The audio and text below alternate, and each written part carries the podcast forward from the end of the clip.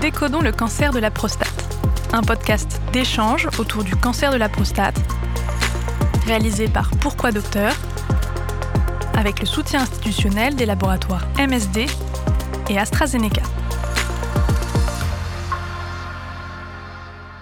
Bonjour à toutes et à tous et bienvenue dans cette série de podcasts Décodons le cancer de la prostate qui donne la parole aux experts pour répondre aux questions des patients atteints d'un cancer de la prostate ainsi qu'à celles de leurs proches. Pour l'épisode d'aujourd'hui, nous allons nous intéresser au traitement actuel du cancer de la prostate.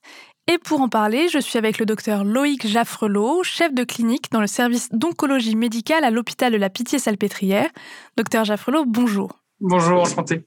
Et maintenant, écoutons les questions que nous avons recueillies auprès des patients et de leurs proches. J'ai entendu dire que les traitements étaient plus efficaces qu'avant. Est-ce que c'est vrai?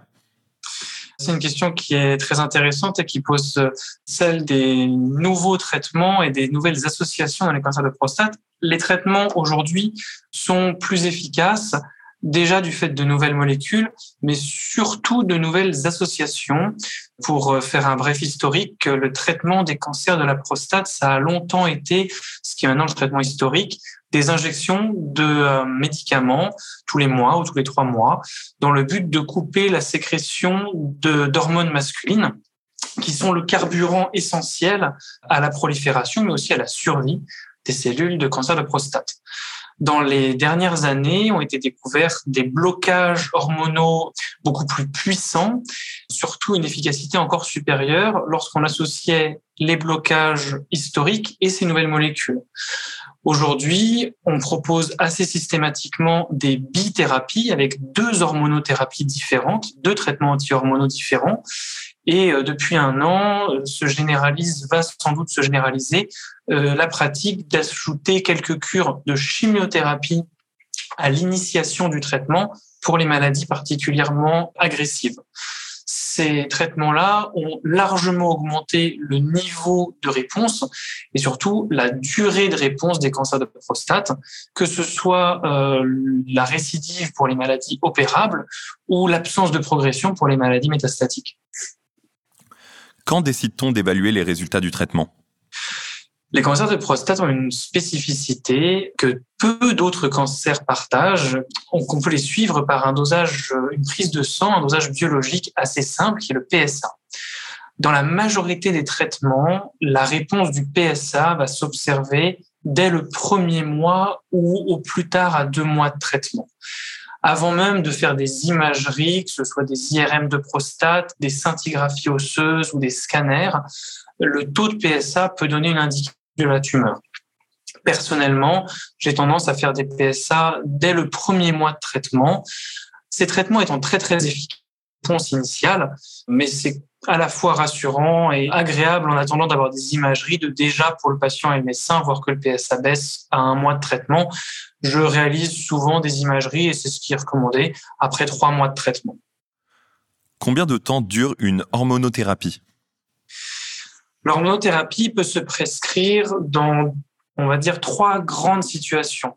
Un cancer de prostate opéré à faible risque de récidive, opéré ou traité par radiothérapie.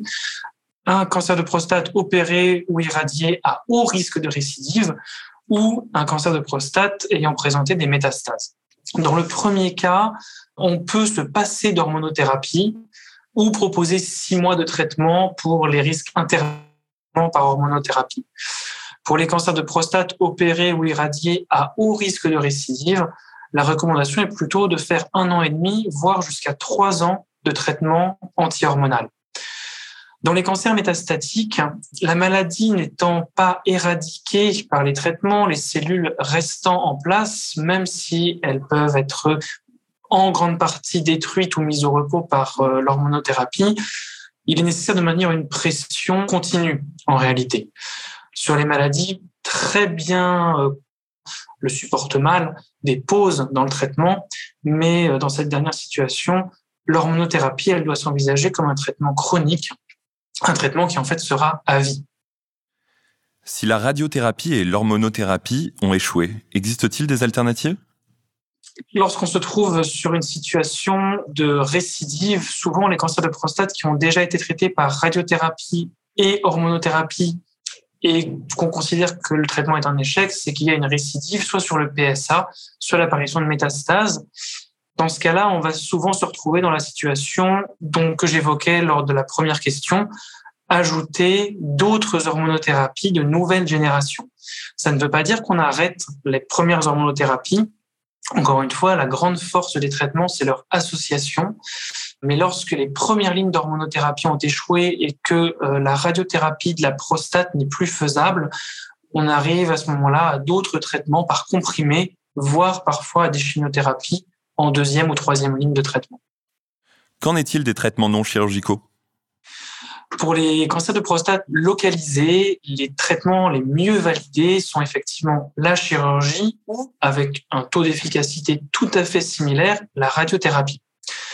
Pour les maladies de tout petit volume et souvent peu agressives, on peut déjà proposer, et c'est souvent le cas, une surveillance active, une solution qui peut paraître anxiogène au premier abord, le fait de simplement surveiller un cancer, mais elle n'est proposée que pour des maladies très peu agressives pour des maladies toujours de petit volume, on pourra également proposer des traitements par ultrason ou ce qu'on appelle le IFU, H-I-F-U, euh, qui se fait souvent euh, par euh, voie mini-invasive en mettant une aiguille à l'intérieur du cancer et en le détruisant par ultrason.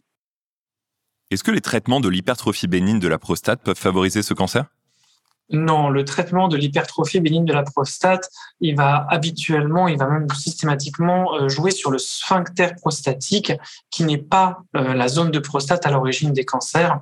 Il faut bien voir que l'adénome prostatique, l'hypertrophie bénigne, elle se développe à partir de la partie centrale, le cœur de la prostate, alors que au contraire, les cancers, euh, les adénocarcinomes, les cancers qui ont des capacités d'envahissement et qu'on doit traiter, euh, qui sont agressifs, ils se développent à partir de la zone périphérique du cortex de la prostate.